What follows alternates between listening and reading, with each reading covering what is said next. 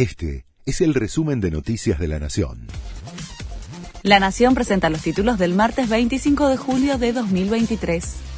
Se define el último tramo del acuerdo con el FMI. Una portavoz del organismo destacó el paquete económico que anunció el ministro de Economía para evitar la pérdida de divisas del Banco Central.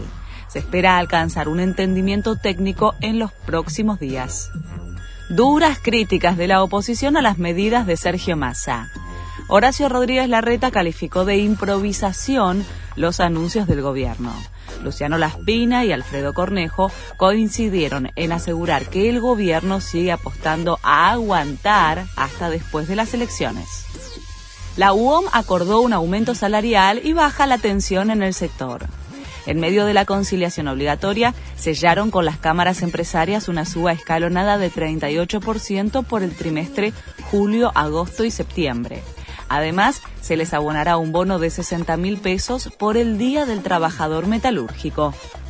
Spotify aumenta el precio de las suscripciones para millones de usuarios en todo el mundo.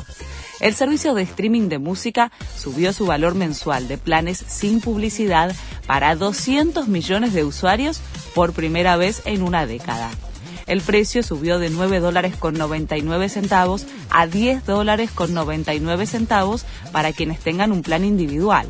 El nuevo costo va en sintonía con la estrategia de marcas rivales en el sector. Boca sigue sumando en la bombonera. Le ganó 2 a 1 a News por la fecha 26 de la Liga Profesional y acumula su novena victoria en los últimos 10 partidos jugados en la Boca.